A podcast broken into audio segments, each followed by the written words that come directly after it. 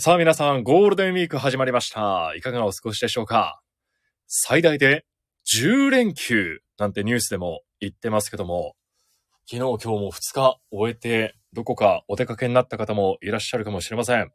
あの、福岡市内ですと、ララポートがね、新しくできたり、あとは北九州の方では、ジ・アウトレットという、新しい商業施設もできたりということで、まあ、早速ね、えー、どこもかしこも人で賑わってますよ、みたいなニュースも拝見しております。まあ、久しぶりにこう、移動制限がないゴールデンウィークがやってきましたので、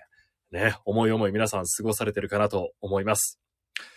さあ、今日のホークスですけども、えー今日は仙台で楽天とのゲームの予定でしたが、えー雨で、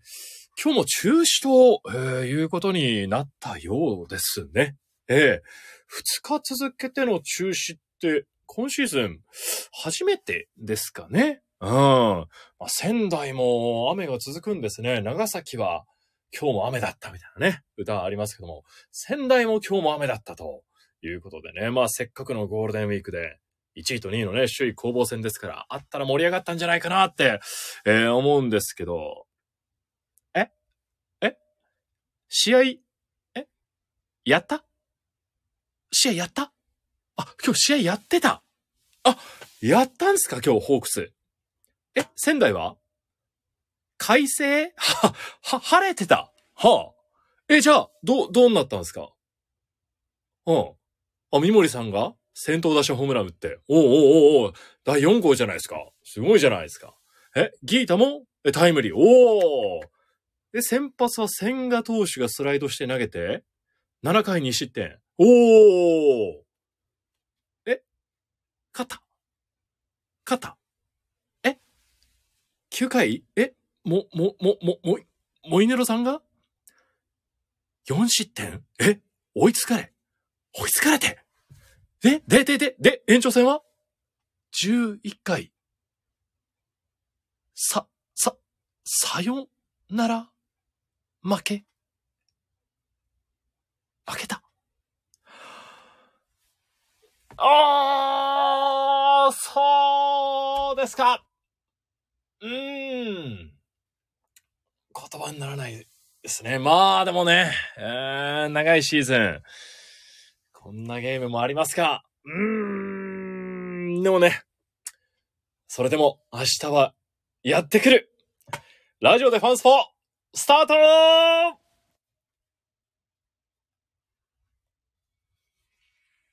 暑い時は「テレキューラジオ」寒い時も「テレキューラジオ」家でも外でもどこでも聞ける。ちょうどいいぬくもり「テレキューラジオ」さあ、改めましてこんばんは。テレキューアナウンサーの桜井ジョージです。えー新しいね、ジングルができましたので、早速挟んでみましたけども、なんかね、ちょっと、こっぱずかしいですね。ね、自分たちで歌ってる歌声をこう聞きながら、えー再び話に入ってきますけども、そうなんですよ。今日ホークスは楽天とね、予定通りゲームがあって、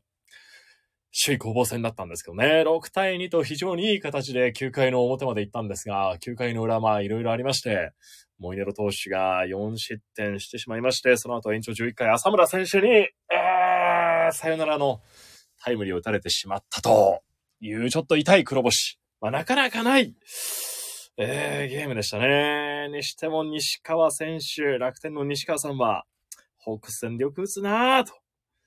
思いました。えーで、ここにですね、あの、いつも実況の資料というかね、えーパリーグの一試合一試合の成績をつけている、えー資料が今あるんですけども、ここで見てみますと、あの、4月のホークスの成績なんですが、まあ今日で4月が最後のゲームだったんですが、えー月間の成績、どれくらいだと思いますか ?4 月のホークスの成績。これがですね、今日終えまして、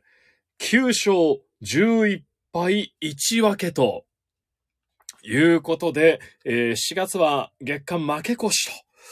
えーいうことになりました。ですから今日勝っていれば、10勝10敗1分けの勝率5割だったんですが、うん。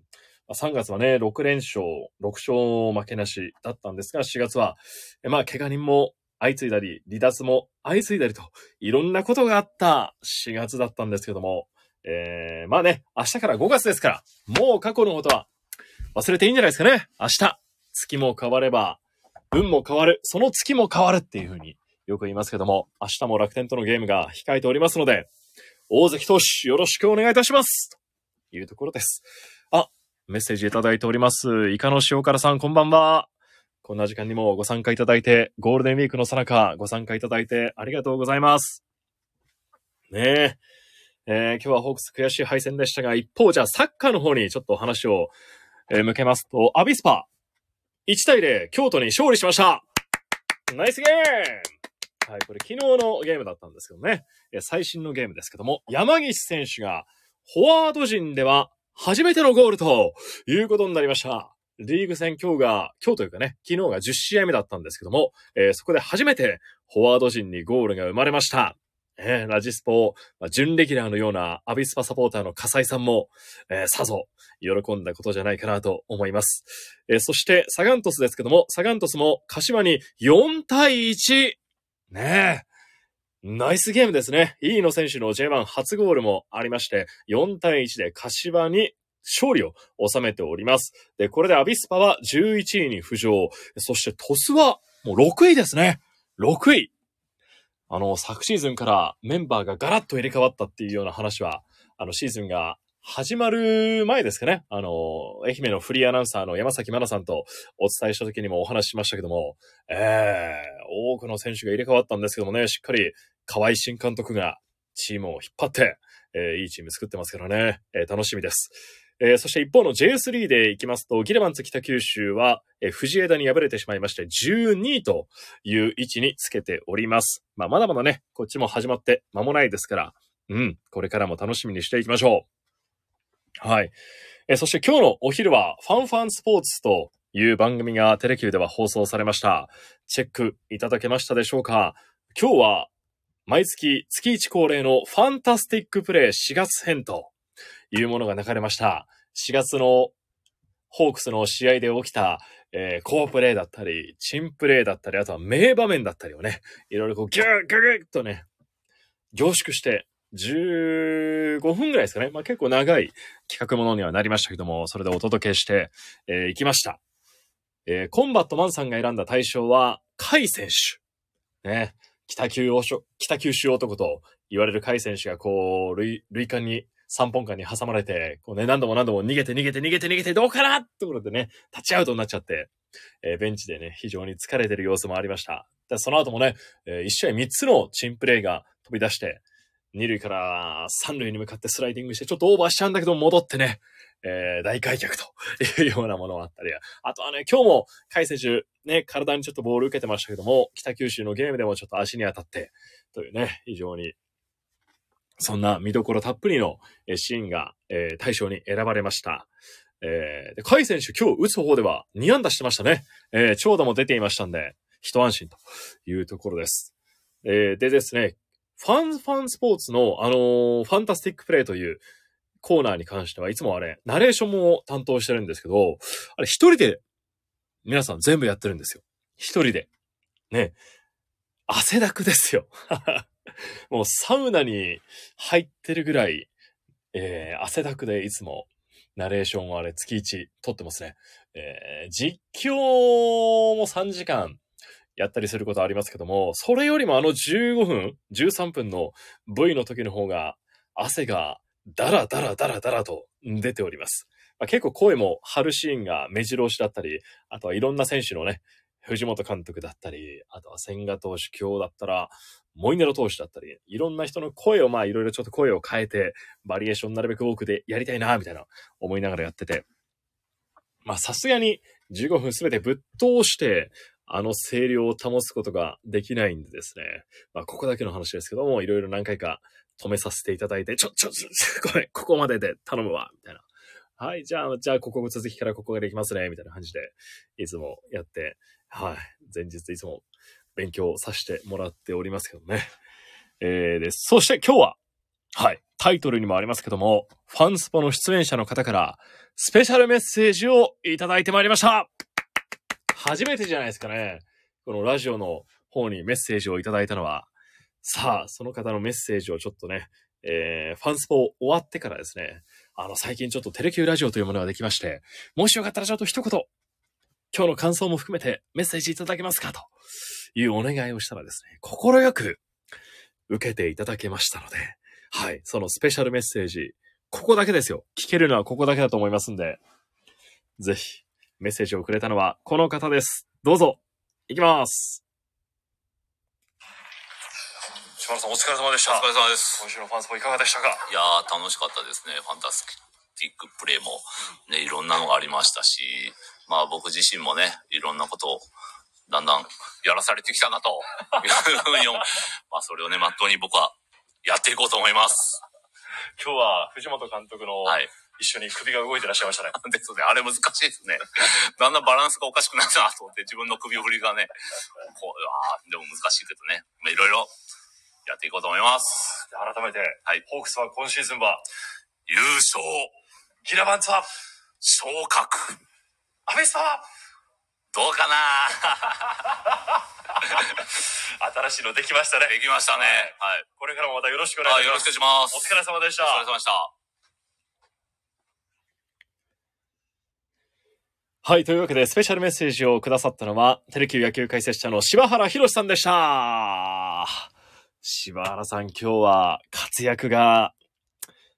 いっぱいでしたね。野球で言えば、猛打賞のような、そんな活躍を柴原さんが見せてくださいました。あの、今メッセージの中にもありましたけども、あの、藤本監督の人形を手に持った柴原さんが、こう、で、監督の人形がこう首振り人形なんですよね。首が動くような、よくね、メジャーリーグでもあるような、ああいう人形だったんですけども、あれを持った柴原さんも首を揺らしちゃうっていう 演出がある。突如決まったんですよ。あのね、本番前の打ち合わせで、えー、藤本監督の人形を手に持ってくださいねっていうふうなディレクターの指示があったんですけども、そしたらコンさんが、じゃあちょっと柴原さんも首振っちゃってね、みたいな感じで、こう、ね、首振り人形を持ちながら柴原さんも首が振っちゃうっていうような。急遽演出決まったんですけども、まあそれがリハーサルからですね、現場では非常に受けも良くて、これね、ちょっとシリーズというか、何回か続くんじゃないかなっていうような 気もしてます。で、もう一個最後にあった、あのー柴原さんといえば、ホークスは今シーズンは優勝っていうね、必ず、えーコンさんのこの、誘導質問じゃないですけども、それに全部ね、柴原さんが乗っていくっていうようなくだりが、ここ最近ファンスポでは多く見られるんですけども、今回はちょっと時間もあったもので、ホークスは優勝。で、ギラバンツは昇格。じゃあこの勢いで、アビスパ、サガントスは？いや、それはどうかな？っていう、新しい柴原さんの、なんですけど、持ちネタっていうのはあれですけども、まあ、なぜ、ね、えー、アビスパやサガントスは、えー優勝じゃないのかって言いますと、あの、決してね、優勝を願ってないわけじゃないですよ、柴原さんは。ただ、柴原さんは北九州市のスポーツ大使でいらっしゃるということもありまして、まあ、元ね、所属していたホークスは優勝してほしいと。で、北九州ギラバンツも、え昇格だっていうふうに言ってるということでね、えてっきりもう反射神経的に全て優勝昇格って言うのかと思いきやね、いや、柴原さんも作詞でしたね。このシリーズもなんか、ディレクター陣が気に入って続いていきそうな、そんな気もいたしましたね。はい、柴原さん、本当にこの場をお借りしまして、本番後のお疲れの中、えー、インタビュー、そしてこのメッセージとありがとうございました。はい、次回も楽しみにしております。さあ、そしてメッセージと言いますとね、あの野球中継、テレキューで行った時に、ホークス戦チケットのプレゼント、なんかいっぱいあるじゃないですか。で、その時も、あのー毎回ですね、2000件とか、多い時はもうそれ超えるぐらいメッセージをですね、いただくというか、まあ応募をいただいて、で、そこに、まあ、住所やお名前だったり、いろいろ個人情報が載ってたりするんですけども、メッセージも一緒に皆さん書いていただいてるんですよ。で、このメッセージ、やっぱ貴重だなと、ね、視聴者の方がどう思って、この今回の野球中継見たのかなっていうのが非常に気になって、僕自分が中継担当した時は、必ずそのメッセージすべて、こう、目を通すようにしてまして、はい。1000件でも2000件でも、まあ、かずみさんの解説、こんなとこが良かったとか、柴原さんのこの、なんだ、予測というかね、えー、非常に良かったとか、ホークスが勝って、グラシアルがこの前とかね、第1号ホームラン出たし、ギータ復帰戦、そのヒットの後、グラシアルがホームランで本当に良かったね、ナイスゲーム。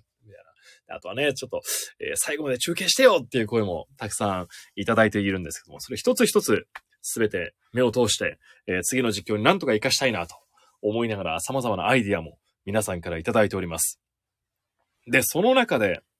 ちょっとピックアップしたいメッセージが今回ありまして、えーちょっとご紹介したいなと思うんですけども、えーこれは前回私が実況した時ではなくて、その前の回、ですから4月5日のオリックス戦ですね。まあ、三森選手のプロ第1号ホームランが飛び出して逆転勝利をオリックスに飾ったゲームだったんですけども、この時のメッセージが、えー、一個いいのがあったんでご紹介したいと思います。えー女性の方からいただいたメッセージになります。テレキュー桜井アナの中継が気に入ってますおーありがとうございます。ええ本当に嬉しいですね。ごちそうマエストロのおとぼけキャラとは一味違うコメントが心地いいです。ねえ。ごちまえはおとぼけキャラというか、ねえ、ナチュラルに、あははなっちゃってるんですけども、まあ確かに言われてみればね、同じ人がやってるっていうのは、ねえ、うん、どっちが本当の自分なんだろうなってたまに思う時ありますけど、はい。あの、福岡でいらっしゃらない方はわからないかもしれないんですが、あの、テレキューでは日曜日の、えーお昼12時25分からごちそうマエストロという番組をやってまして、これ料理番組なんですよね。ロバート・ババフさんとお伝えしている料理番組で、まあ、旬の産地にこう出向いていきまして、その野菜だったり、あとはお肉だったりこう使って、馬場さんが料理を作っていくというような番組があって、えー簡単でね、えーそして手軽に家でもできるような料理を馬場さんが紹介してくれて、まあ、僕はそのアシスタントみたいな役でいるんですけどもね、まあ、これまで料理にそこまで、まあ、関心がなかったというか、料理をちょっと諦めている自分もいて、えーそこから急に料理番組抜擢ということになったんでね、えーちょっといろいろ今勉強中というか、もうね、えーごちまいも出始めて1年経つんですけども、ちょっとまだまだ難しいなと思うこともあったりで、で、たまに、芯食ったかなっていうようなコメントをした時とか、あの、例えばこの前馬場さんに、あ、これ隠し味でバター入ってませんか？みたいな言ったら、いや、桜井くん、全然隠れてないよみたいな言われたりして。いやー、奥が深いですね。料理は。なかなか自分もこれまで、どうですかね、キーマカレー、生姜焼きとか、生姜焼きの生姜がない、ね、ただみりんと醤油と砂糖で焼いたお肉とか、あんしか作ってこなかったんで、えーでも料理って実況にもちょっとつながるところがあって、料理ってやっぱこう、何かをしながらこう別の作業をして、で、次これっていう風にどんどんどんどん、なんだろう、2手3手こう先を読んで、されてるんですよね。よくよく見たら。その場その場で、ああ、次これ、ああ、次これってやってたら絶対うまくいかないんで、あれ本当実況と同じように予測こうしたらこうする、こうなったらこうして、で、次はこうするっていうような、2手3手先を読んで、やるっていうのは非常に勉強になっており、いるんですけども、まあちょっとね、おとぼけキャ、おとぼけキャラ。うん。いつかこれを返上して見せたいなと思いますんで、ぜひね、えー、ごちそうマエストロがおとぼけキャラじゃなくなったら、はい。ぜひメッセージをいただければと思います。あ、イカの塩辛さんからメッセージいただいておりますね。見れない日は録画しています。お、ごちそうマエストロも見ていただいているということでありがとうございます。明日、えー、また放送がありますので、もしお時間ありましたら、えー、ぜひ見ていただけたらと思います。明日のごちまえは、えー、っと、何の回だ？人参がこの前やったのかな？人参この前やって、えー、次回のごちそうマエストロは、この前唐津にも行ったんですけど、それはまだ先かな？人参をやって、その次は、あ、大人な、見てました。あ、大人なテレビありがとうございます。ご覧いただいてありがとうございます。ね、山本圭介アナウンサーと中島もナレーションやってたかな？はい。あ、そして次回のごちまい、あれでしたね。宮間市の博多ナスです。博多ナス。ねえ、宮間市で多く栽培されているこの博多ナスの、えー魅力というかね、えー取材してまいりましたので、この時もね、えーいろいろやらかしてますね。やらかしすぎてもオンエアになってないところとか、結構あったりするんですけども。はい。あ、テークレ、あ、な、なちゃんさん、どうも、はじめまして、よろしくお願いします。提供クレジット夢桜井線でした。あ、そうかもしれない。でもね、どの番組であのクレジットが流れているのかって、ちょっと、えー知らなかったりするんですけども、もしかしたら、僕の声が、ご自前のゴールデンでも流れていたかもしれません。はい。ね、大人のテレビも、ちょっと福岡行ってきましたもん。あ、今、ちょっと福岡ですね。ちょっとね、地元で、えー、地上波で、ね、こう、自社番組がやってる中、ラジオも聞いていただいて本当にありがとうございます。はい。ですんで、明日の、えー、ごちそうマエストロ、そしてその直後には、あの、演芸させてもらえませんかという、えー月に2回ですかね、第1、第3日曜日に放送している番組も明日は放送になりますので、グッデイ、メイの浜店で我々花壇を作ってきましたので、その様子ぜひご覧いただけたらと思います。さあ、そして、えー、次回のテレキューのホークス戦中継なんですけども、これがね、楽しみですよ。5月8日、日曜日ロッテ戦です5月8日のロッテ戦でございます。はい、何が注目かって、もう、そりゃ令和の怪物ですよ。令和の怪物、佐々木朗希投手が投げるかもしれないというゲームです。まあ、というのも、佐々木朗希投手は先日登録を抹消されまして、えー、井口監督この前新聞にも載ってましたが、あの、ホークスとの3連戦、金土日、6、7、8のどこかで投げるよということは話していましたので、えーもしかしたらね、サンデーローキー、ね、その、これまで通り日曜日に投げてくれたら、テレキュー中継ということになります。あとは天気もね、いろいろ、ゾゾマリンでのゲームになりますんで、一つ気にしていかなければな、というところですね。ちょっとね、10日間予報とか見ると、ちょっと日曜日の天気も心配になってきたりするんですけども、まあ晴れを願って、もうテレキュー一同、晴れを願って、そして佐々木朗希投手が投げることを願って、準備していきたいと思っております。で、実況なんですけども、えー私ではありません。今シーズン、初実況、木戸優がアナウンサーですはい、木戸アナウンサーが、持ってるか持ってないかというのがね、えー5月8日わかりますので、決してね、後輩のせいにしてるわけじゃないですよ。みんなでこうね、願っていきますんで。はい。で、木戸アナウンサーっていつも、こう、福さてプラスとか、ね、福さて地上波の方で福さての番組に出てやってますけども、あの、あれはね、木戸くんのね、本当の姿じゃないんですよ。あれはちょっとね、猫被った、えー、いいこぶった木戸アナウンサーがいるんで、じゃあ木戸さんの本性はじゃあどこで見ることができるのか。ね、お教えしましょう。このテレキューラジオ皆さん開いていただきまして、第5回の真っ白トーク。初告白、衝撃の失敗談、桜井かける木戸という回があるんですが、そこにね、えー、木戸アナウンサーの本性が出ておりますので、そして、この衝撃の失敗談の日も、えー、失敗をしちゃった日も、えー、ゾゾマリンでの、えー、ロッテ戦だということですのでね、えー、あ神回という風な、なちゃんさんコメントいただいておりますが、そうなんですよ。神回なんですよ。これ、今までの番組など一番、ね、こうね、僕が話しちゃうと、起動が消すかもしれないんで、ぜひね、はい。改めて、あの、ゾゾマリンでのロッテ戦を実況する木戸くんの時にはね、この第5回の真っ白トーク開いていただけたらなと 思っております。はい。ですから、5月8日ですから、えー次回のこのラジスポの直後に、おそらく放送どうなってるかわかりますんで、このラジスポの時にまた答え合わせを皆さんでしていきましょう。はい。